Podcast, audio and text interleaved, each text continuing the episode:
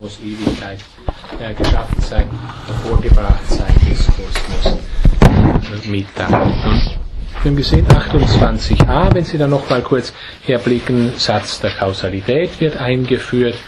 Wo werden, da Ursache kriegen wir mitgeteilt. Wie ich äh, vor der Pause kurz sagte, das heißt nicht unbedingt, dass nur dort Ursache ist, wo werden ist, aber jedenfalls wo werden ist, da ist auch Ursache, also da könnte man natürlich immer an solchen Stellen nicht stark in aristotelisches Denken hinübergehen, wenn man da etwa in die aristotelische Enzyklopädie, also Metaphysik Delta hineinschaut, würde Arche und Aitia Prinzip und Ursache, die da differenziert werden. Aristoteles, der da von Prinzipien des Erkennens, des Seins, des Werdens spricht. Platon macht es nicht, aber er sagt uns zumindest, dass wo werden da Ursache, das scheint auf jeden Fall äh, zu stimmen, äh, scheint auf jeden Fall mal zutreffend zu sein. Ja, und dann die zwei Möglichkeiten. Also der Bereich des Werdens ist unselbstständig, das wissen wir zunächst aus ja, Lehren schon der klassischen Ideenlehre heraus. Die Frage ist nur, wie ist er unselbstständig? Also ist er im Wesentlichen Abbild von Abbild oder ist er Abbild von Urbild? Ja, und äh, diesbezüglich äh, schauen wir da weiter in 28b und 28c hinein. Und von dem ganzen Weltgebäude, wenn Sie auf diese Stelle zunächst mal erblicken, äh, ist eben zu untersuchen, was überhaupt äh, bei jedem Gegenstand Ausgangspunkt äh, äh, zugrunde gelegt werden muss, nämlich ob es immer war und nicht erst in das Werden eintreten einen Anfang genommen hat und äh, ob es entstanden äh, eben und von einem Anfang ausgegangen ist. Ja, warum eigentlich? Also sehen Sie hier Argumente, warum ist das die erste Überlegung, die wir anstellen müssen? Weil es sichtbar ist. Weil es mit den ja. Sinnen erfassbar ist. Mhm. Ja, das ist schon Teil der Antwort dann auf diese Frage. Also, warum ist es so, dass das Weltall entstanden ist, oder es ist zumindest ja unselbstständig ist. Also entstanden muss hier noch nicht unbedingt bedeuten, äh, irgendwann erst in der Zeit ins Dasein getreten, sondern einfach unselbstständig. Also beruhend auf zeitlos ewigen Strukturen und nicht auf sich selbst. Und das lässt sich in der Tat platonisch leicht daraus schließen, äh, dass wir es eben, dass es sinnlich sichtbar entstehen, vergehend ist. Alles entstehend, vergehendes setzt im Nicht entstehend, vergehendes voraus mit immer wieder demselben Argument, wenn wir nichts festhalten können, könnten wir auch Veränderung nicht feststellen. Das können wir aber in Werdenszusammenhang. Also ist es so, dass wir von Abhängigkeit des sinnlich Sichtbaren entstehend Vergehenden sprechen müssen. Ja, und diesbezüglich äh, sagt es immer so, das ist Grundfrage, die wir äh, da gleich am Anfang beantworten müssen. Es ist, und zwar vermutlich, um die Frage also selbst zu beantworten, zu versuchen, äh, einfach um zunächst mal zu wissen, gehört das rein in den Ideenbereich rein, womit wir uns jetzt beschäftigen, oder gehört es nicht rein in den Ideenbereich hinein? Denn letztlich alles das, was keinen Anfang hat, also was zeitlos ewig ist, ist Idee in platonischen Zusammenhang. Also es ist entstanden, und das ist die Argumentation, die Sie äh, vorher schon vorweggenommen haben, also es ist entstanden, denn es ist sichtbar und fühlbar und hat einen Körper. Und dann wird eben auf leichte Weise wieder weitergeschlossen. Die Sichtbarkeit, Fühlbarkeit ist mit Entstehen und Vergehen, Werden, Sinneswahrnehmung daher in den Bereich der Onta und nicht in den Bereich der Idee gehören, äh, aufzufassen. Übrigens, nebenbei bemerkt, sichtbar und fühlbar, nicht ganz uninteressant, diese Wortzusammenstellung hier. Meistens ist es bei Platon so, wenn er von dem sinnlich Sichtbaren spricht, dass er nur, also von dem sinnlich Wahrnehmbaren spricht, dass er nur vom Sichtbaren spricht, also das Sehen als Pars pro toto für alle fünf Sinne auffasst. Und es ist auch überhaupt keine Frage, äh, dass das Sehen der bei beiden wichtigste der fünf Sinne für Platon ist, auch für Aristoteles. Und das ist in der Tat eine Sache, die sich dann erst, naja, sagen wir, in christlichem Traditionszusammenhang und äh, allerdings schon unter alttestamentarischem Einfluss dann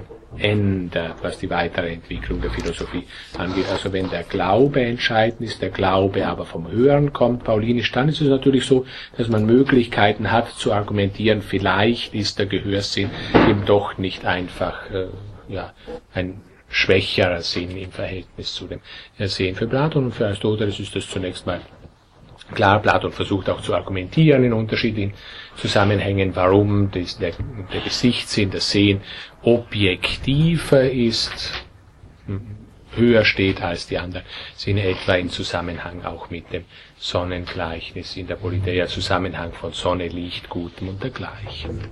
Ja, ich wollte also sagen, meistens ist es so, dass Platon, wenn er von den Aisteta, von den sinnlich sichtbaren Dingen, sinnlich wahrnehmbaren Dingen spricht, nur Sichtbarkeit festhält. Hier sagt er sichtbar und fühlbar, also auf das Sehen und auf das Tasten hinweist. Das ist insofern nicht ganz uninteressant oder eine systematische Antizipation, als gerade diese beiden Sinne dann in der Folge auch wichtig werden, wo es um die Konstitution der Elemente geht. Also die Elemente, die wir sehen, können von unseren Wahrnehmungsformen her auf Elementformen schließen. Und da beginnt er dann auch gleich mit zwei, nämlich mit dem Sehen und mit äh, dem Fühlen.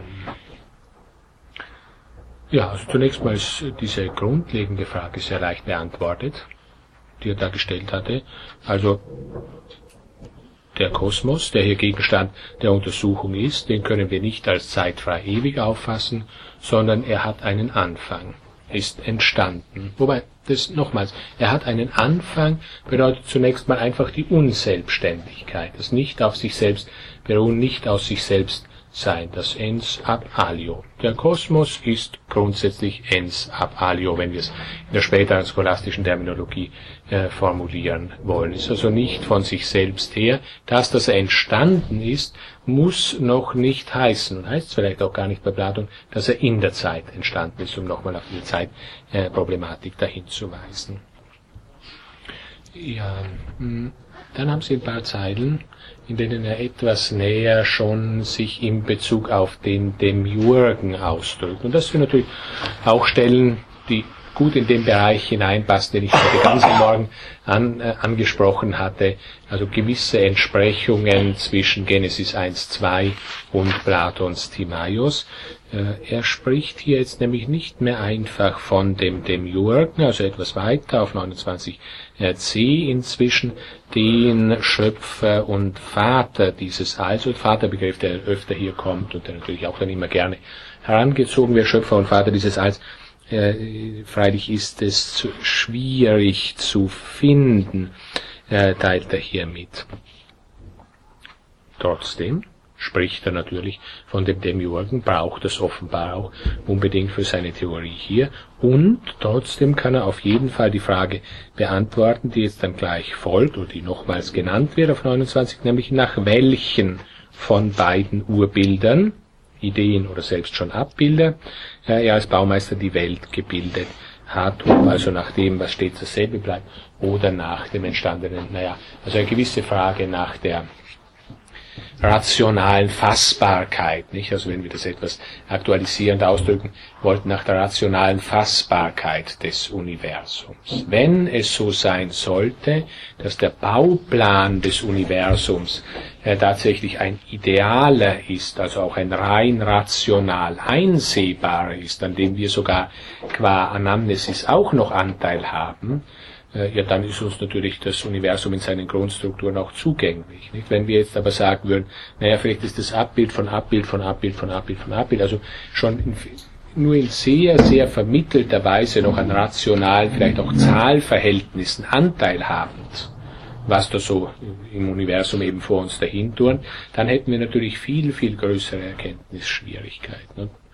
Insofern ist es eine, für, den, für die ganze folgende Untersuchung natürlich außerordentlich folgenreiche Angelegenheit, ob wir nun tatsächlich sagen können, im Verhältnis dazu macht er das sehr kurz ab, äh, ob wir einfach sagen können, Abbild von Urbild oder Abbild von Abbild von Abbild äh, und so weiter, weil also im letzten Fall wären unsere Erkenntnismöglichkeiten von vornherein extrem eingeschränkt oder in viel extremerer Weise eingeschränkt, als das bei Platon hier der Fall ist.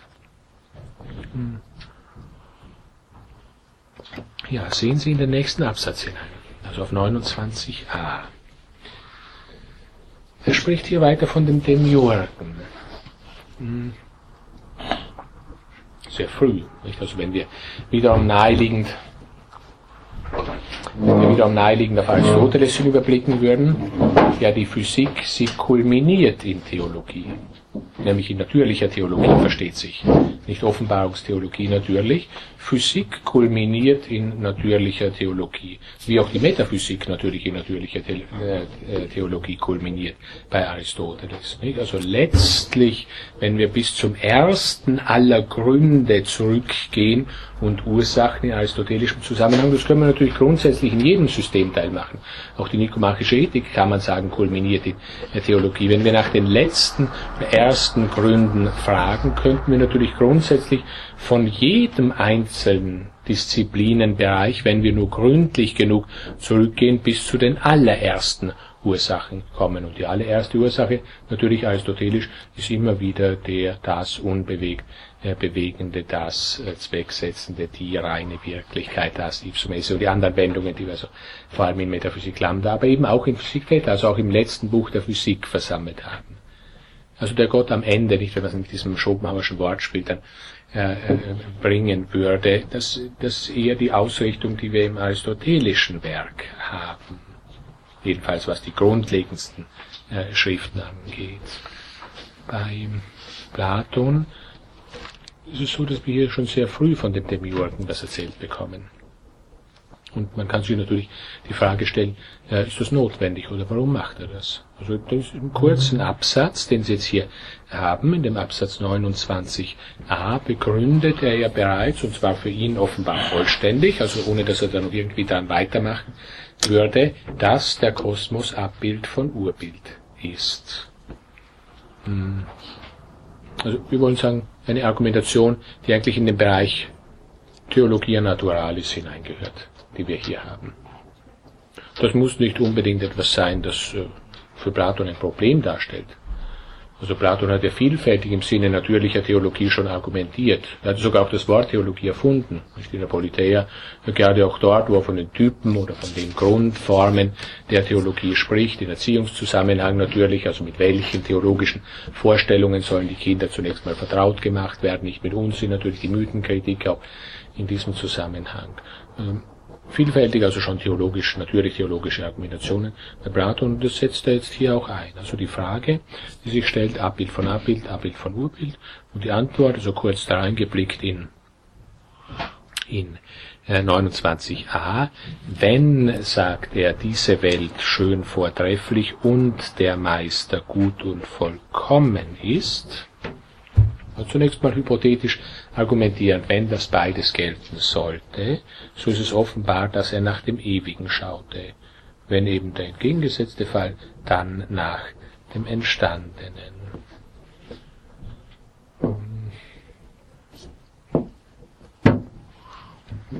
Naja, also ein, ein wenig klar scheint die Unterscheidung oder ein wenig eindeutig scheint die Unterscheidung hier zu sein. Nicht wir wissen natürlich schon, oder zumindest dann, wenn wir weiter gelesen haben, also es ist ja nicht so, dass alles schön und vortrefflich in diesem Kosmos sein wird, auch nach Platon nicht übrigens. Und zwar liegt das eben an den Werken der Notwendigkeit, im Unterschied zu den Werken der Vernunft. Und nun könnte man sich natürlich die Frage stellen, naja, also wenn der Anteil der Werke der Notwendigkeit oder des, des abgeleiteten Zufalls, Schicksals und dergleichen eben ziemlich hoch ist, äh, innerhalb dieser grundsätzlich aber nach ewigen Ideen geschaffenen Welt, so ist da vielleicht gar kein besonders großer Unterschied, ob wir sagen, hoher Anteil der Werke der Notwendigkeit aber nach eigentlichen Ideen geschaffen oder aber zwar nach einem ersten Abbild geschaffen, aber dem einigermaßen entsprechend bleibend. Also die Argumentation scheint mir nicht unbedingt ganz klar zu sein. Hm. Nämlich, wenn wir das beides zusammennehmen und beides zusammen als Voraussetzungen für seinen Schluss auffassen, also wenn diese Welt schön vertrefflich und der Meister gut und vollkommen ist, wenn wir nur das Letztere heranziehen, scheint es problemlos zu sein. Also scheint für Platon die Argumentation wunderbar zu funktionieren. Also wenn der Meister gut und vollkommen ist. Ähm, allerdings er argumentiert eben immer in beide Richtungen blicken. Also hier aus ist es schon jedermann klar, dass er nach dem Ewigen blickte, denn die Welt ist das Schönste von allem entstanden und der Meister der beste und vollkommenste von allen Urhebern oder von allen möglichen Urhebern. Ja, also das Letztere, nicht der Meister, der Beste und Vollkommenste von allen Urhebern, das wäre jetzt für Platon tatsächlich ein Moment einfach wiederum natürlicher Theologie.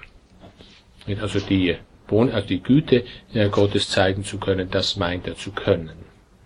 In der Politeia etwa und auch sonst äh, vielfältig. Und daraus schließt er jetzt bereits, dass äh, eben eine solche Welt entstanden ist, die Abbild von Urbild ist. Und eben deswegen, und da haben Sie jetzt natürlich die große Wichtigkeit für den weiteren Verlauf nochmal ausgedrückt, und eben deswegen der Vernunft und Erkenntnis fassbar, weil direkt nach diesem gebildet. Ja, also wir haben hier die Möglichkeit, ich weiß nicht, ob Sie sich dazu äh, äußern wollen, wir haben hier die Möglichkeit zu überlegen, funktioniert die Argumentation tatsächlich, wenn wir sagen, wir brauchen das zusammen, Vortrefflichkeit der Welt. Außerdem, was heißt Vortrefflichkeit? Nicht? Also das ist einfach finale Struktur der Welt oder was darüber hinaus impliziert das eigentlich oder einfach Ordnung. Und Platon ist ja auch der erste Denker, der den Ordnungsbegriff zu einem zentralen Begriff seines Werks gemacht hat, allerdings nicht erst hier, sondern im Gorgias bereits, also in dieser, wenn man so will, ersten Ordnungsspekulation der Geschichte der Philosophie, liegt das an dem Geordnetsein, also Schönheit, Vortrefflichkeit, heißt das geordnet sein, Taxis, äh, heißt das, äh, heißt das, dass wir hier viele Regularitäten äh, feststellen können, oder heißt es einfach die Finalität der Natur, also das geordnet sein durch einen Zweck, ein Ende, so dass also Vortrefflichkeit heißt, das ganze Zeug hat einen Sinn oder eine Bedeutung. Und es ist nicht so wie mit diesen evolutionistischen Vorstellungen bei Empedokles, nicht, die, die die Natur probiert und probiert die Jahrtausende hindurch und dann bringt sie die Ochsen, Schweine hervor. Und diese ganzen äh, Dinge, die also Empedokles der evolutionistisch dann äh, spekuliert, wo wir in Wirklichkeit von Aristoteles und von Platon her einfach sagen müssen, naja, also hier ist von Finalursache offenbar nicht die Rede. Nicht weil Sehen sein sollte, gibt's auch Augen, sondern irgendwie haben sich mal Augen entwickelt und man sieht ganz trefflich, man kann auch mittels der Augen sehen. Also meine Frage wäre, die, und mein Vorschlag wäre zunächst mal der, schön vortrefflich, das heißt hier einfach äh, von einer Zweckursache geordnet. Aber Sie hatten, glaube ich, schon vorher. Äh, ja, gut, also äh, geordnet, also der äh, Kosmos Kosmein äh, ist ja quasi das, äh, das Schöne, äh, das absolut Schöne, das Geordnete. Das sehe, äh, das sehe ich durchaus eines, und dass das Geordnete bei den Kriegen, äh, bei, bei, bei, den Kriegen das äh, Schöne ist. Mhm. Und die Idee, äh, die, äh, du also die Idee des Guten und damit auch, also auch des Schönen, ja. Was ich irgendwo, womit ich Schwierigkeiten habe, also nicht nur bei den, bei den, bei den Griechen, sondern auch in unserer christlichen äh, Anschauung, ist die Güte Gottes. Wo nimmt man die Güte her? Denn Gut hat, muss nicht mit, Gut ist absolut mit Güte nicht identisch. Gott, äh, ein Demiurg oder Gott, oder wie immer man dieses Prinzip nennt, äh, kann ja rein despotisch diese Welt auch als zu seiner, jetzt sehr banal ausgedrückt, eigenen Erbauung als gut und vollkommen und geordnet erschaffen haben. Da sehe ich nirgends eine Güte. Mir ist nicht ganz klar, wie sie zwischen Gut und Güte unterscheiden. Also man könnte doch einfach schließen, so wie das Platon dann auch in der Folge machen wird, dieses Prinzip, nennen wir es jetzt Demiurg oder nennen wir es Idee des Guten, das ist jetzt mal vorläufig gleichgültig, dieses Prinzip ist vollkommen gut. Ja. In dieser Bestimmung des vollkommen Gutseins liegt es schon drin, möglichst Gutes hervorzubringen. Das schon. Vielleicht ist, äh, äh, vielleicht ist bei mir irgendwo äh, das Wort Güte irgendwo anders so, Sie meinen ja so Amor Benevolentiae und Ja, also Amor Güte ist quasi, ja, Güte ist Nachsicht und Güte ist Nachsicht, Verzeihung ja. und, und, und. Also das sind, äh, glaube ich, wirklich Bestimmungen, die wir dem Demiurgen nicht zuschreiben. Ja. Er ist hier tatsächlich ein kosmologisches ja. Prinzip, zumindest so wie er hier auftritt. Und das Wort Gut oder Güte oder Vortrefflichkeit ist hier tatsächlich wichtig, um sehen zu können, warum und wie der Kosmos hervorgebracht wurde. Ähm, aber die, die, die weiteren Momente, die Sie drin gefunden haben, sind in kosmologischen Zusammenhang. Ja, man, das Gut ist mir, das Gut, Gut und vollkommen ist mir, ist mir vollkommen klar. Äh, und also das sind ja auch absolute Begriffe. etwas kann nicht, äh, etwas kann nicht nur teilweise. Wenn etwas gut ist, gutes, äh, Gutheit, Gut oder Gutheit ist der gleiche absolute Begriff wie Weisheit. Es gibt keine größere oder, oder kleinere Weisheit. Sondern Weisheit. So, Sie meinen, das sind unbedingt schon Letztbegriffe. Also Weisheit wäre zum Beispiel dann Sophia in der, sagen wir ja. gleich, bei, ist jetzt egal, bei Platon oder bei Aristoteles. Und was macht denn die Sophia? Also sie fasst die ersten Ursachen ja. oder die erste Ursache. Und Sie würden jetzt sagen, und das wäre wirklich eher Aristoteles noch näher als äh, Platon, also entweder wir fassen die oder wir fassen sie nicht. Und das ist ein ganz großer Unterschied, ob wir denn die erste Ursache, das heißt unbewegt Bewegendes, ja. seltsamer Gedanke, nicht etwas, das bewegt, aber selbst nicht bewegt ist, so wie der Himmel enthält alles, wird selbst nicht enthalten. Ähm, der Himmel bei Aristoteles. Das was völlig anderes als diese Teilbegriffe oder wie Sie da vorher angedeutet haben, ich sehe die nächste Ursache und dann die übernächste und dann noch eine und dann, dann, dann kriege ich da so langsam entlang dieser Kette. Von dieser das wird dann, glaube ich, Eckhart oder so, das Causabile und so, das, äh, das Primum Causabile, also bis man so einer lässt, äh, zu einer, äh, das äh, Primum Finitum und ja. Das also, kann ja Ursache sein, aber selbst verursacht sein. Ja. Und irgendwann äh, kommt man zu einem Verursachenden, äh, das nicht, das in sich die Möglichkeit, verursacht zu sein, ausschließt. Ja, und zwar kommt man dorthin, wenn man die Zweckursache denkt. Ja. Also wenn wir das jetzt mit, äh, mit Aristoteles formulieren also creator, äh, creator et non, äh, et non creator.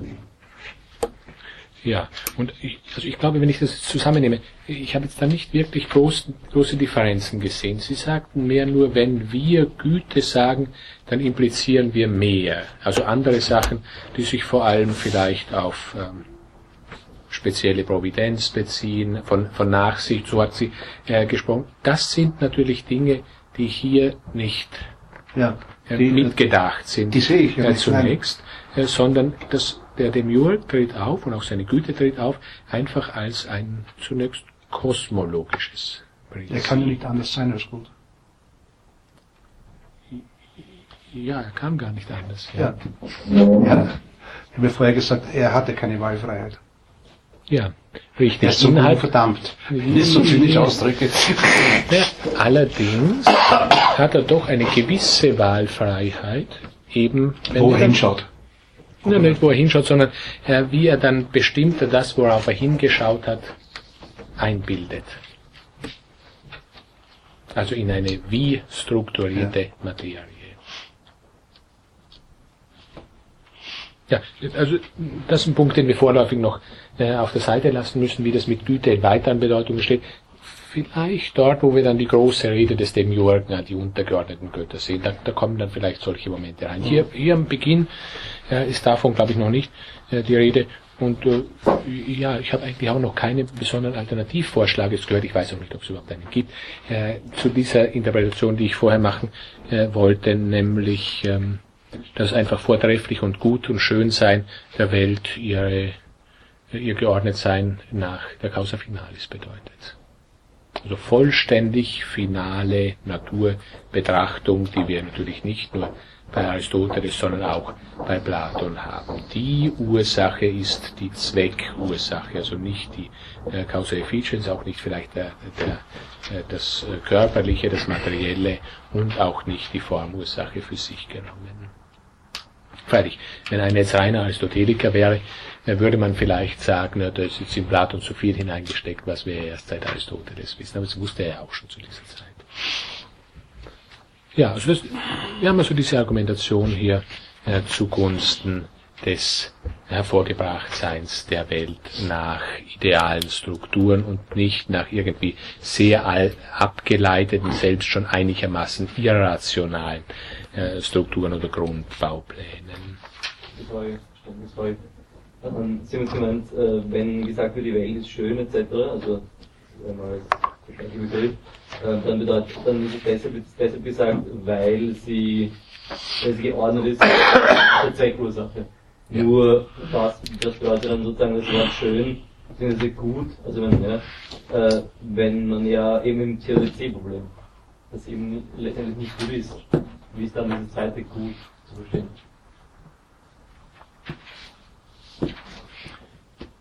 Sie meinen jetzt in der Wortzusammenstellung und der Meister gut. Nein, sondern ich meine, äh, was wir jetzt, ich meine, ja, das völlig missverstanden war jetzt nicht unser Problem. Äh, hier wird behauptet, sowohl der Welt, die Welt als auch der Weltbaumeister ja. ist gut. Und ja. dann stehen wir vor dem Problem, dass die Welt ja, ja. auch Elemente nicht gut sind. Genau. Dies ist ein großes Problem und dieses Problem ist das, was ich da vorher zu adressieren versuchte, wo ich gesagt habe, vielleicht war es ein bisschen ein künstliches, äh, künstlicher Vorschlag, wo ich sagte, wenn die Werke der Notwendigkeit, also des Widerstands gegen das eigentlich äh, Gute oder Schöne oder Vernünftige sehr hoch angesetzt werden, dann kriegen wir vielleicht Schwierigkeiten, noch festzustellen, dass die Welt schön und vortrefflich ist und auf einfache Weise dann eben auf einen guten und vollkommenen Meister zu schließen. Aber ich weiß nicht, ob ich genau äh, Ihre Frage getroffen habe. Äh, ich meine, das ist ja offensichtlich ein Widerspruch, nicht? Man sagt, man sagt zuerst, die Welt ist gut und dann ja. enthält sie aber Elemente, die nicht gut sind. Man müsste sich genau überlegen, welche sind die Elemente, die nicht gut sind. Also wir sprechen hier natürlich von der natürlichen Welt zuerst. Und jetzt eigentlich nicht von dem Malum Morale zum Beispiel.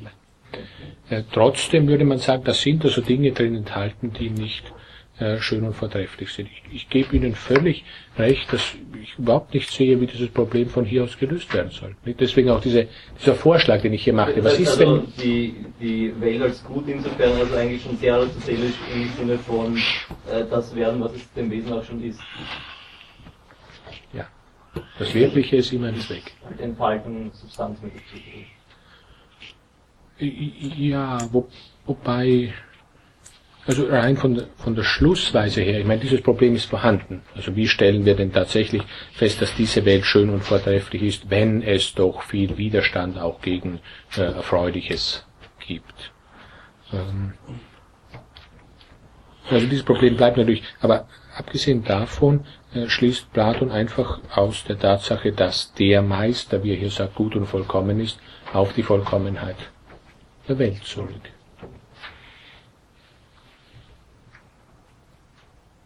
Ich man müsste sich auch wirklich überlegen, was wäre eine alternative Möglichkeit zu sagen, die Welt und alles, was darin enthalten ist, ist gut. Jetzt sagt man also zum Beispiel, dieser Baum ist gut. Was soll das für eine Bedeutung haben? Dieser Baum ist gut, wenn ich das nicht als ein äh, sich zweckverwirklichendes auffasse.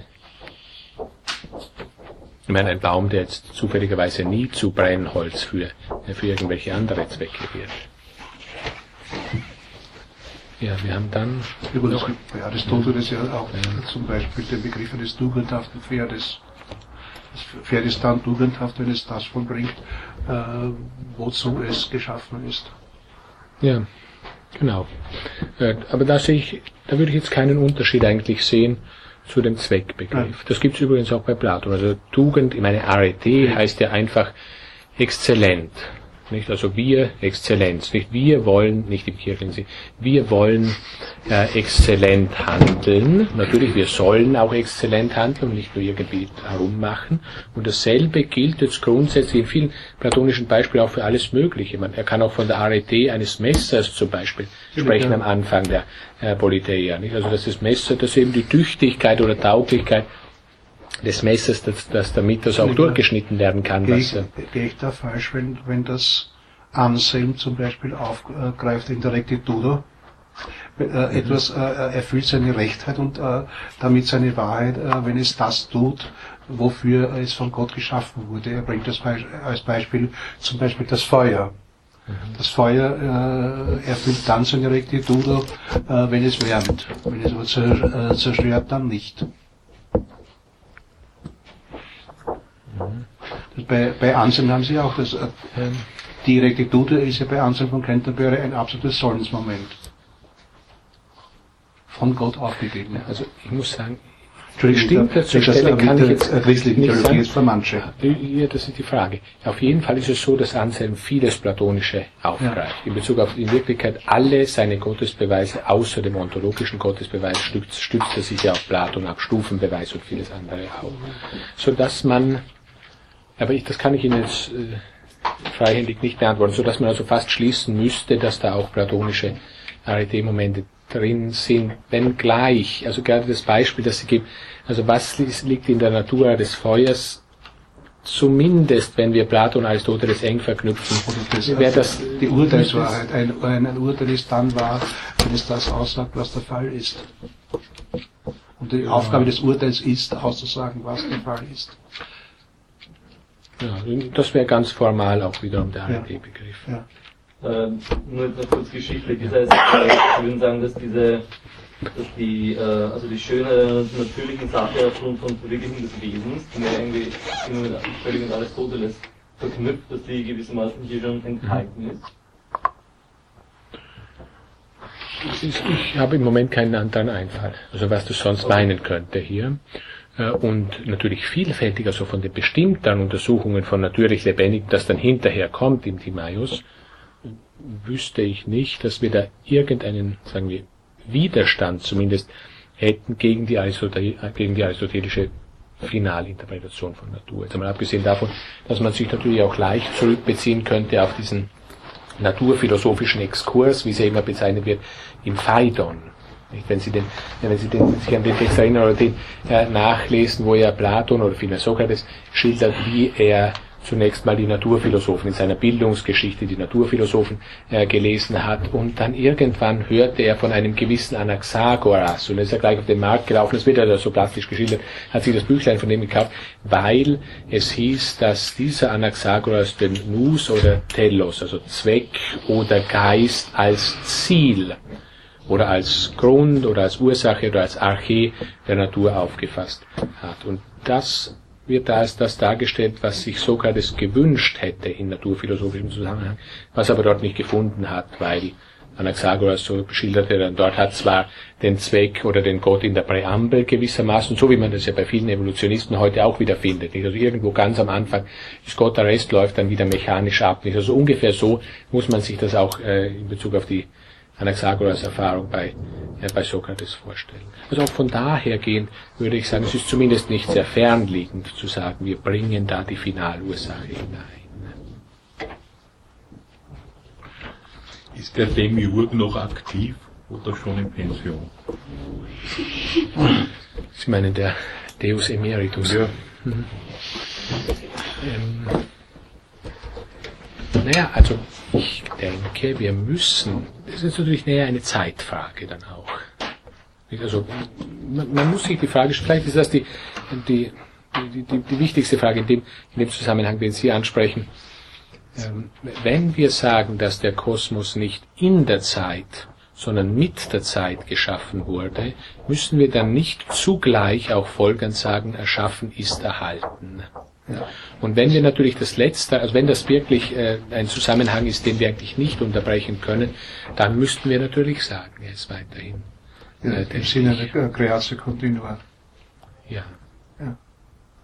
Naja, aber das hängt, ich meine, das hängt jetzt in Bezug auf den platonischen Text vielleicht wirklich an dieser äh, Frage in, im Zeitzusammenhang.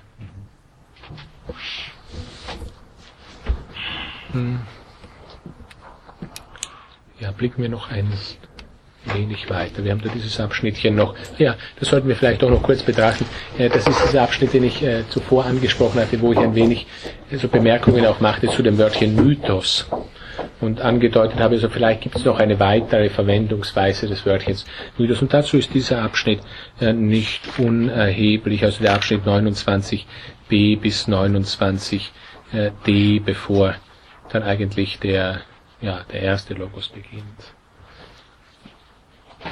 Hm. Also Welt, notwendigerweise bloßes Abbild äh, von etwas Ewigem, äh, wie es hier heißt. Äh, und dann stellt er die Frage, ja, wie muss man denn von einem Urbild und wie muss man von einem Abbild handeln? Also ganz entsprechend eben Nikomachische Ethik 1, was Sie da vorher äh, auch erwähnt hatten. Ähm, da muss man also feste Grenzen sehen in Bezug auf die Darstellungsweise dort, wo es um Unumstößliches geht, und das scheint im Bereich der Naturphilosophie jetzt nicht der Fall zu sein. Das ist merkwürdig. Also warum eigentlich nicht? Man würde doch meinen, so wie Platon dann in der Folge spricht, das sind alles Dinge, da fährt die Eisenbahn drüber, über das, was er da mitteilt, in Bezug auf die Zeit, also ganz festgeklopfte Unterschiede in Bezug auf den Raum, in Bezug auf die Elemente.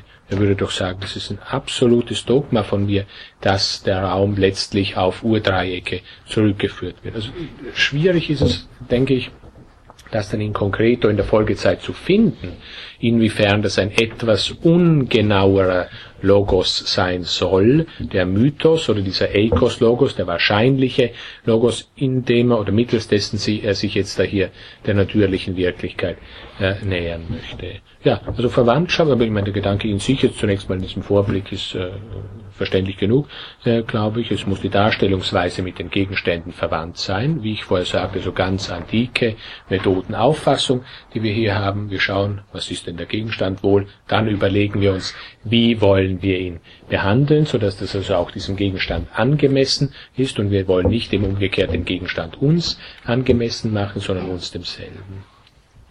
So, also die Darstellungsweise muss den Gegenständen äh, verwandt bleiben.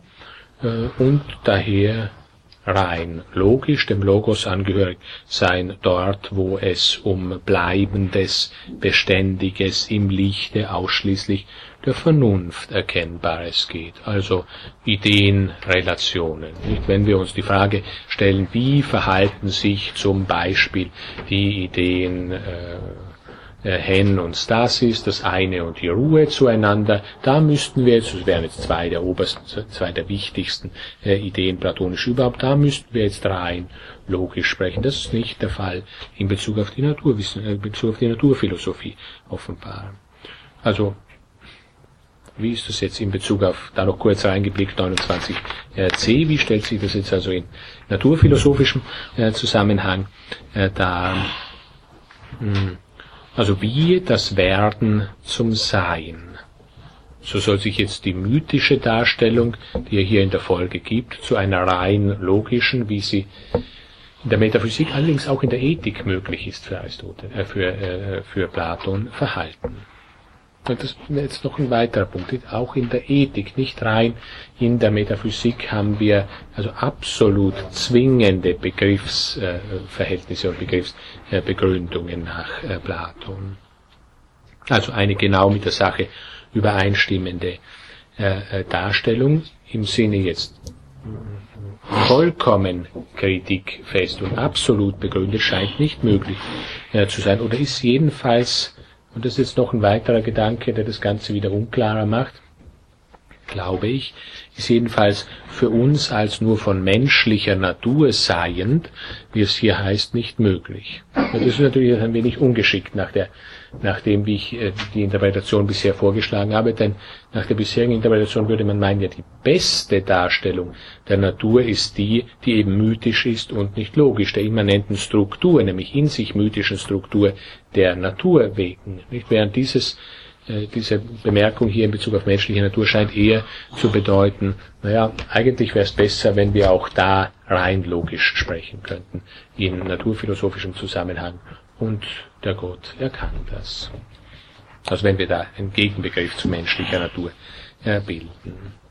Ja, also ein wenig, ich weiß nicht, wie Sie die äh, Textpassagen, die Textpassage hier auffassen, ein wenig unterschiedliche Argumentationen, die wir hier haben. Die beste Begründung, warum er da insgesamt von Mythos spricht, pauschal für den ganzen Rest des Timaeus, scheint mir weiterhin die zu sein, vom Gegenstand herkommen, vom Gegenstand Natur, Gegenstand Natur ist grundsätzlich nur eine nicht rein logische Redeweise äh, angemessen. Es wäre ganz ähnlich äh, wie die aristotelischen Argumentationen zu Mathematik und Physik.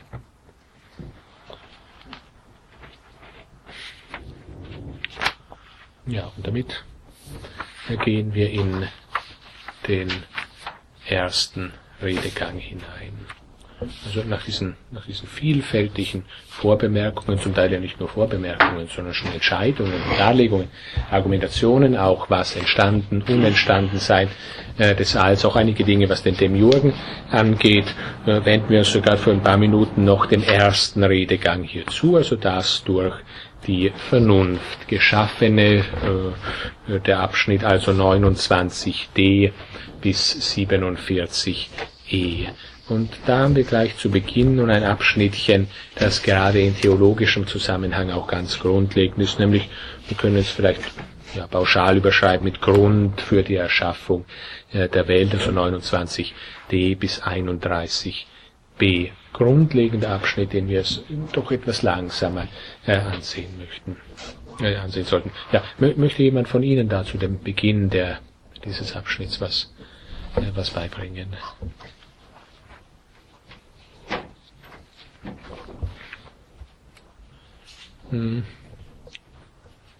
Also Grund. Von Aitia spricht er hier. Naja, Aitia. Ursache ja dann meistens die Übersetzung vom aristotelischen Wortgebrauch her.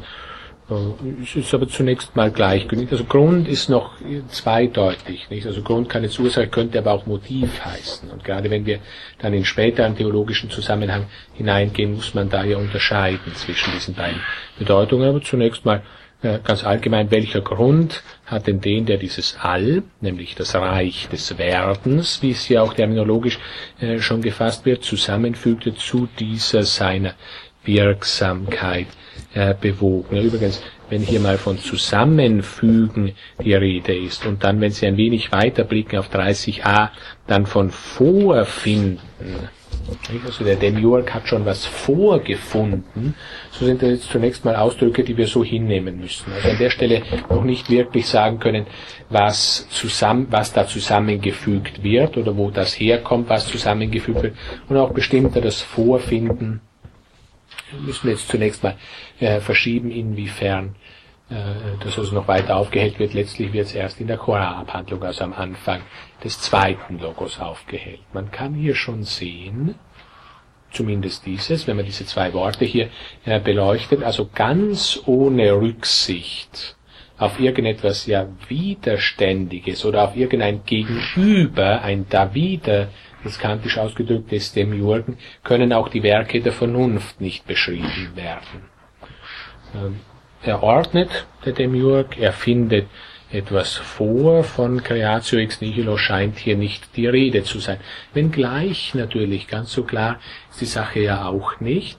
Äh, also zumindest wenn wir auf die ganz alte Akademie, das ist jetzt nicht direkt platonischer Text, aber wenn wir auf die ganz alte Akademie hinblicken, schon sehr früh, zweites, drittes Schuloberhaupt der Akademie nach Platon, wurde er die Auffassung vertreten und die Leute kannten natürlich, kannten natürlich Platon gut und haben äh, eben auch gewusst, was er da schreiben wollte. Und Timaeus wird also die Auffassung vertreten, ja, das ist pädagogische Darstellungsweise bei Platon. Also er spricht, und zwar vielfältig wird dieses Argument pädagogische äh, oder didaktische äh, Gründe für die Darstellungsweise angeführt in Bezug auf den Timaeus. Er spricht ebenso. Es ist für uns leichter vorstellbar, wie die Welt entstanden ist, wenn wir sagen, aha, da ist ein Handwerker, der hat dann auch noch einen Plan, der Ideenhimmel, der von ihm getrennt ist, auf den blickt er hin und dann liegt auch noch etwas vor, das er vorgefunden hat und das er dann in Ordnung gebracht hat. Ungefähr wie Anaxagoras, nicht dieses berühmte äh, Fragment, äh, am Anfang war, war alles durcheinander und dann kam der Geist und machte Ordnung. So ähnlich müssten wir das äh, uns dann hier vorstellen. Und so kann man natürlich auch sagen, ja vielleicht gelingt es Platon oder könnte es platonisch zumindest äh, äh, gelingen, auch dieses Vorliegende oder Vorgefundene ja, hervorzubringen und nicht einfach vorzufinden oder als vorliegend dann eben irgendwie weiter zu bearbeiten. Im Unterschied eben zu den sterblichen Handwerkern, die natürlich ihr Material nicht zunächst mal aus nichts erschaffen und dann weiter bearbeiten. Aber dies ist eine Streitfrage. Also auch wenn man dann auf die weitere Entwicklung der, äh, der Akademie hinblickt, auch was die direkte Meinung Platons selbst angeht, gehen da die Auffassungen stark auseinander. Wollte er sowas wie eine relative Selbstständigkeit von Materie oder von, von etwas Vorliegendem oder aber gar nicht? Ja. Hm. Und äh, wir sind also wieder zurück, nachdem ich da ein wenig extemporiert zu diesem Wörtchen äh, vorgefunden, wir sind also wieder zurück bei diesem nochmal Grund für die Zusammenfügung dieses Reichs des Werdens oder Grund für Wirksamkeit, Tätigkeit dieses obersten Prinzips überhaupt. Warum ist es denn überhaupt tätig und nicht einfach äh, ruhend. Äh, ja, das scheint zu seinem Wesen zu gehören. Ähm, scheint. Also ganz so klar ist das nicht. Also man kann nicht, glaube ich, man kann nicht einfach sagen, naja, setzen wir irgendein hegelisches Sätzchen ein wie ohne Welt ist Gott nicht Gott und behaupten jetzt, Platon hätte auch schon sowas gesagt. So steht das jedenfalls nicht da. Aber es scheint zumindest in seinem Wesen des Demiurgen zu liegen oder diesem zumindest nahe äh, zu stehen, äh, wirksam zu werden. Wenn Sie da kurz die Argumentation äh, noch ansehen, also Güte Gottes, festgehalten, in einem Guten entsteht niemals Neid, wie hier festgehalten wird. Natürlich starke Mythenkritik, klarerweise. Also die neidischen Götter, ja. nicht die Götter Kreusos beispielsweise Geschichte oder auch andere äh, mythologische Geschichten, in deren Raum Plato natürlich auch lebt. Es ist schon wichtig, äh, dass die Menschen immer wieder mal eins draufkriegen, dass sich also keiner erhebt. Niemand soll den Göttern zu nahe äh, kommen und dergleichen. Also, ja. Weil Sie, ähm, vielleicht kommt es aber, weil Sie schon mehrmals äh, den Demiurg mit der Idee des Guten synonym gesetzt haben. Inwieweit, äh, vielleicht ist ja, also, du hast gedrückt, ist vielleicht der Demiurg nur äh, eine pädagogische Kunstgriff eben für die Idee des Guten oder ist es völlig abwegig? Ja, überhaupt nicht. Also das kann, das kann durchaus intendiert sein, oder? Ja, dies ist eine Sache, die uns also äh, zum Beispiel Sploisip, also das zweite Schule überhaupt direkt mitteilt. Also dass es den Demiurgen außerhalb des Ideenhimmels nicht gibt, sondern er ist der Ideenhimmel und daher natürlich letztlich die Idee des Guten. Das kann durchaus so sein, aber ich, will das also auch festhalten, weil, wie Sie richtig sagen, ich habe schon mehrfach so Synonymsätze, diese Synonymsetzung haben wir hier nicht. Also Platon sagt uns nirgendwo in der geschriebenen äh, Lehre, der Demiurg ist die Idee des Guten. Auch in der ungeschriebenen nicht, weil da redet er überhaupt nicht von dem Demiurgen. Dort haben wir andere äh, Gleichsetzungen, wie die Idee äh, des Guten ist gleich die Idee des einen und anderes, was wir so in der direkten Weise im geschriebenen Text auch nicht finden.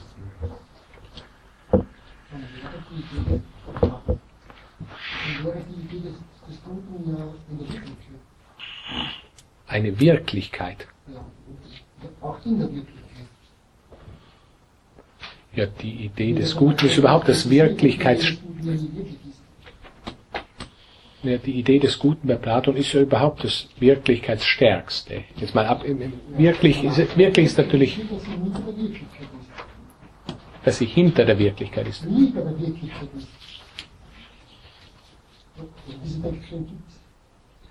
Mangel an Wirklichkeit.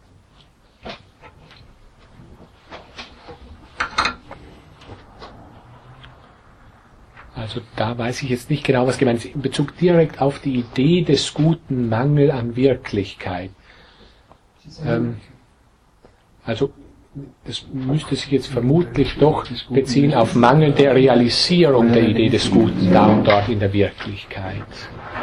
Das müsste sich vermutlich doch auf mangelnde Realisierung der Idee des Guten da und dort in der Wirklichkeit beziehen, die scheinbaren Staaten und ähnliche Wendungen, die wir bei Platon haben. Während die Idee des Guten für sich genommen ist ja tatsächlich das Wirklichkeitsintensivste, wobei ich schon weiß, Wirklichkeitsintensiv ist ein wenig ein weicher Ausdruck. Ich wähle ihn jetzt oder nehme ihn jetzt auch absichtlich auf, äh, weil natürlich, wenn ich sage Seinsstärkste, kann man da schon wieder kritisieren. Es geht die Idee des Guten ja über Sein und Wesen hinaus. Insofern äh, ist es da schwierig von Sein zu sprechen. Aber also es gibt nichts, das unabhängig ist, außer vielleicht die Materie. Es gibt nichts, das unabhängig ist, jedenfalls nichts Gestaltetes, also nichts Ideenhaftes, das unabhängig ist von der Idee des Guten.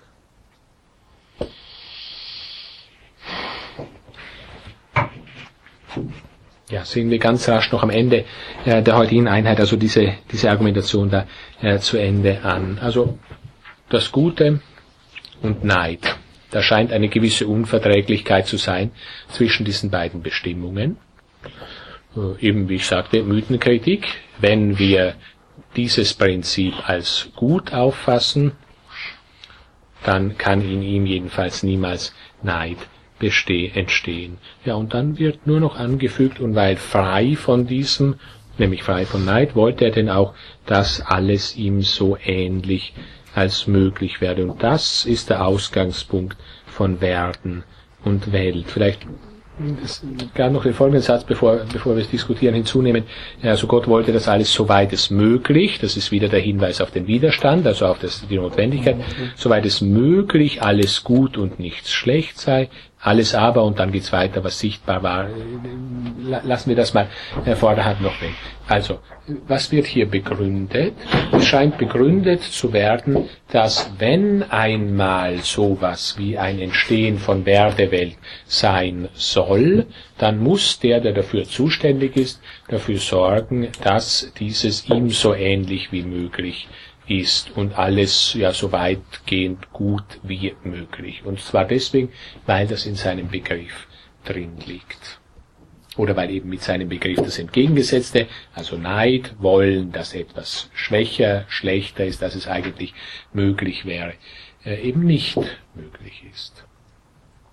Man sieht also, äh, das ist der Punkt, auf den ich aufmerksam machen äh, möchte, wenn er hier allgemein von Grund für Wirksamkeit gesprochen hat, das ist ein bisschen merkwürdig von der Argumentation her. Wir würden ja eigentlich erwarten, dass er uns sagt, aha, Unverträglichkeit von Güte und Neid, daher Notwendigkeit der Erschaffung der Welt plus Notwendigkeit dessen, dass die Welt dem Prinzip so ähnlich wie möglich erschaffen wird.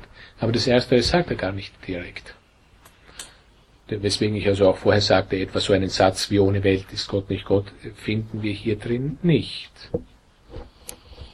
Aber wenn ein Gott und ein solcher, der eine Welt geschaffen hat, dann muss er die ihm selbst so ähnlich wie möglich schaffen. Also gut. Also so gut er wie möglich. Er auch also ein paar Zeilen später, äh, nun stand es aber von jeher, wie äh, noch jetzt, dass es dem Besten nicht zusteht, irgendetwas anderes äh, zu vollbringen als das Schönste. Ja. Das, das sehe ich ein, also dem, äh, dem vollkommenen Wesen, äh, das kann nur vollkommenes, Gutes, Schönstes vollbringen. Damit ist aber die Frage nicht beantwortet. Gut, wenn er vollbringt, dann Gutes. Ja. Die Frage ist nicht beantwortet, warum vollbringt er. Ja, das ist eben ein interessanter Punkt. Ja, erst im Platonismus das Ausströmen. Ja, ich meine, man könnte sich vorstellen, oder meine Vermutung wäre die, Platon hätte leicht, weil er wusste im Wesentlichen ohnehin alles, Platon hätte also leicht hier noch ein Argument einbauen können, wenn er gewollt hätte. Nur will er vielleicht nicht. Und vielleicht hat er auch einen guten Grund, warum er nicht will. Also einfach zu sagen, ich begründe jetzt in der Bestimmung der Güte oder des Guten selbst auch noch diese Überstimmung oder Selbstmitteilung. Das ist also in äh, der Bestimmung gut darin enthalten ist, dass nicht ausschließlich ich selbst bin oder dass nicht alles Sein mit meinem eigenen Sein zusammenfällt, sondern es könnte schon entwickelt werden aus der Bestimmung des Guten aus einigermaßen platonisch, ich will oder ich, das, ich urteile, dass auch anderes sein soll und nicht ausschließlich ich. Und dann natürlich in der Folge dieses andere äh, eben so gut wie, äh, so gut wie äh, möglich. Bis hin zu dieser Wendung, die wir dann kriegen, dass dieser Wendung von dem Sohn, natürlich auch christlich, so wesentlich. Was wird denn hier geschaffen? Es wird der Sohn geschaffen, direkt von der Terminologie her. Nur ist dieser Sohn natürlich der Kosmos. Aber ihm so ähnlich wie möglich. Ja, ich sage aber, es kann einen guten Grund dafür geben, dass Platon eben ein solches Argument dann nicht eingefügt hat ähm, in Bezug auf die Erschaffung der Welt. Ja, äh, allerletzte Punkte vielleicht äh, für heute, was wir da noch in diesem äh, Absatz da äh, äh unter 30 AB äh, drin haben. Äh, nur den einen oder anderen Punkt jetzt von äh, meiner Seite her noch, was da äh, wichtig sein könnte. Wir haben dieses Vorfinden schon gesehen. Also der Demiurg hat schon was vorgefunden. Äh, und zwar solches, das in regelloser und ungeordneter Bewegung war. Nun ist das natürlich ein schwieriger Gedanke. Eine grundsätzlich ist es so, wenn wir regellos und ungeordnet ganz stark, also ganz extrem denken, dann kann es sowas nicht geben. Platonisch jedenfalls nicht. Nicht also ein vollständiges, aristotelisch auch nicht, nicht ein vollständiges Chaos, also ein solches, wo vollständige Abwesenheit von ja, Einheit, Form, Gestalt, Regel, und da könnten wir noch vieles äh, weitere äh, anfügen, wo also vollständige Abwesenheit von all dem vorhanden ist, sowas kann es nicht geben. So dass wir sollen auch von hier eine gewisse äh, Problematisierung dieses Vorfindens äh, äh durchführen äh, müssen. Allerdings grundsätzlich ist es eine Frage, die sich erst dann eben von, dem Koran, von der Koranabhandlung her lösen lässt, wo ja auch direkt diese Wendung aufgenommen wird am Beginn des zweiten Logos in regelloser und ungeordneter äh, Bewegung. Ja, und dann wird hinzugefügt eben aus der Unordnung in die Unordnung hinüberführen. Wenn man ausschließlich diese Wendung aufnimmt, ist man natürlich bei der Rede ausschließlich von Gott als dem Weltbaumeister. Also für diejenigen, die nur diese Wendung hier haben, aus der Unordnung in die, in die Ordnung, nicht, also so einiges schon vorhanden, nicht bedenken, dass es sowas wie vollständige Unordnung nach Platon überhaupt nicht geben kann und die eben dann in Ordnung, äh, äh das Leben in Ordnung bringen. Äh, ja, dann wird nur kurz angefügt, und das müsste man natürlich auch weiter noch äh, begründen an sich, äh, kann allerdings Platon schon als durchgeführt in anderen Werken auffassen, diese Bemerkung, also der Demiurg war der Ansicht, dass dieser Zustand, nämlich der der Ordnung schlechthin besser sei als jener, nämlich der der Unordnung. Und also letztlich wird man das ideentheoretisch begründen müssen vom Gedanken der Einheit und der Vereinheitlichungskraft der obersten Ideen her. Ähm, also können Sie vielleicht noch ein bisschen die, die äh, Unterschied Anaxagoras rausarbeiten, weil äh, ungehörig ordnungslose Bewegung, dass dann von der Unordnung in die Ordnung kommt, das klingt schon stark. Ja. Nach dem, nach dem Chaos und dem Geist. Ja. Ich glaube, dass Sie völlig recht haben, dass man also an der Stelle durchaus sagen kann, da ist eine große Nähe, also zu, die, zu diesen Wendungen des Anaxagoras da, dass alles ungeordnet war und der Nus dann Ordnung geschaffen hat. Natürlich, wenn man aber, der Unterschied liegt dann darin, wenn wir bestimmter hineinschauen. Also der Nus, wir könnten durchaus sagen, der Nus des Anaxagoras ist der Demiurg äh, Platons. Die Frage ist nur, wie ist das durchgeführt? Also Platons oder Sokrates Anspruch bei Anaxagoras eben ist das nur eine Behauptung geblieben. Nicht? Also alles ist vernünftig eingerichtet und das heißt auf ein Telos hingerichtet. Das Wort hat der Anaxagoras selbst auch. Nur das zeigt sich dann in Wirklichkeit nicht. Im Bestimmten kommen wir immer nur von der Wirkursache her. Platon möchte das nicht so machen, sondern er möchte eben tatsächlich zeigen, dass Sinn, Vernünftigkeit, Zweckgerichtetheit im Universum ist oder das äh, Universum grundsätzlich bestimmt. Was eigentlich, zumindest seiner und übrigens auch des Aristoteles Interpretation nach, ja auch Anaxagoras selbst seinem Programm nach hätte zeigen müssen, aber faktisch nicht gezeigt hat.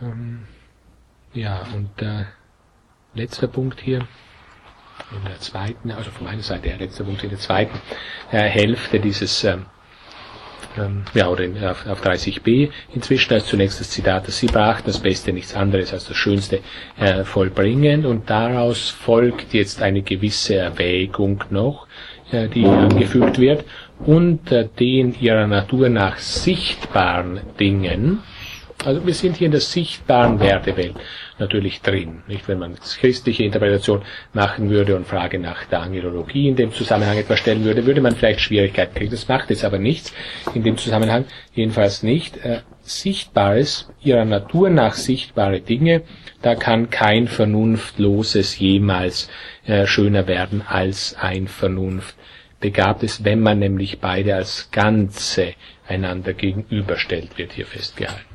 Nun ja, also das äh, ist eine Argumentation, die für Platon im Wesentlichen keiner äh, Argumentation bedarf. Also dem eigentlichen Zweck, was natürlich ein vernünftiger äh, Zweck sein wird, ist natürlich vernünftiges oder vernunftbegabtes äh, unter den sichtbaren Dingen näher stehend als vernunftloses. Und dann haben Sie noch diese äh, Zusatzüberlegung, dass Vernunft ohne Seele unmöglich irgendeinem Gegenstand zuteil werden kann. Ja, das ähm, ist eine Sache, die man vielleicht doch noch auch das nächste Mal etwas langsamer interpretieren muss. Also Vernunft ohne Seele. Nicht ein gewisser doppelter Seelenbegriff, wenn man sich es mal so schief ausdrücken möchte, den wir bei Platon ja auch haben.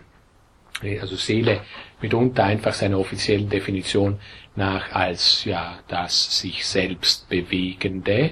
Mitunter aber spricht er auch von Seele und meint dann, vielfältig in Phaidon übrigens besonders, natürlich in Unsterblichkeitszusammenhang, und meint dann unter Seele spezifisch die Geistseele oder das Logistikon, also den ersten seiner drei Seelenteile. Und offensichtlich ist es so, dass wir an dieser Stelle diese Interpretation, äh, die Interpretation so machen müssen, äh, dass äh, eben hier von Seele einfach als Lebensprinzip die Rede ist, und zwar noch nicht vernünftigem Lebensprinzip. Ansonsten könnte man nicht sagen, Vernunft ohne Seele kann unmöglich in irgendeinem Gegenstand enthalten sein. Also Vernunft wäre dann in der anderen Terminologie der obere Seelenteil und Seele wäre hier ja, Lebensprinzip im Sinne von Pflanze und Tierseele, also das sich selbst bewegende, das noch nicht sich selbst erkennendes ist. Ja, und wenn das natürlich, äh, wenn wir das jetzt mal äh, voraussetzen, haben wir dann den Schluss hier in dieser Erwägung, bildet der Vernunft in eine Seele, Seele in einen Körper ein und fügt es so aus ihnen den Bau des Weltalls zusammen. Wir sehen also, das gilt jetzt auch für den Bau des Weltalls insgesamt. Also nach den Argumentationen scheint das schlüssig zu sein. Wir müssen sagen, das Weltall insgesamt ist jetzt nicht etwas nur Körperliches, es ist auch nicht nur etwas Beseeltes, so ein riesiges, großes Lebewesen, welches der Kosmos ist, mit den vielen kleinen Lebewesen, die in ihm enthalten sind, sondern dieser Kosmos scheint sogar ja auch ein vernünftiges Lebewesen sein zu müssen. Alles aus diesen Bestheitsüberlegungen heraus, die wir hier bis hierher haben.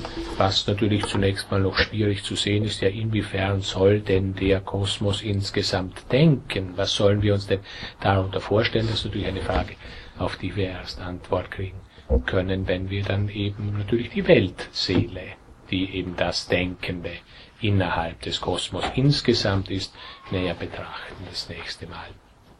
Für heute vielen Dank. Wir sehen uns dann in ja einigen Wochen wieder. Ich würde Sie also darum ersuchen, dass Sie sich auf jeden Fall mal den ersten Logos und doch einen Teil des äh, zweiten Redegangs bis dann gründlich ansehen.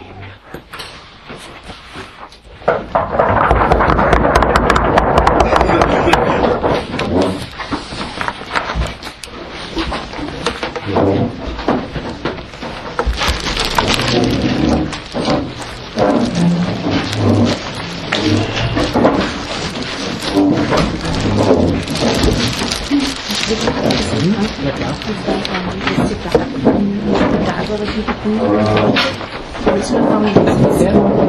Sie haben ganz am Anfang äh, ein Zitat gebracht, wo Sie etwas brauchen.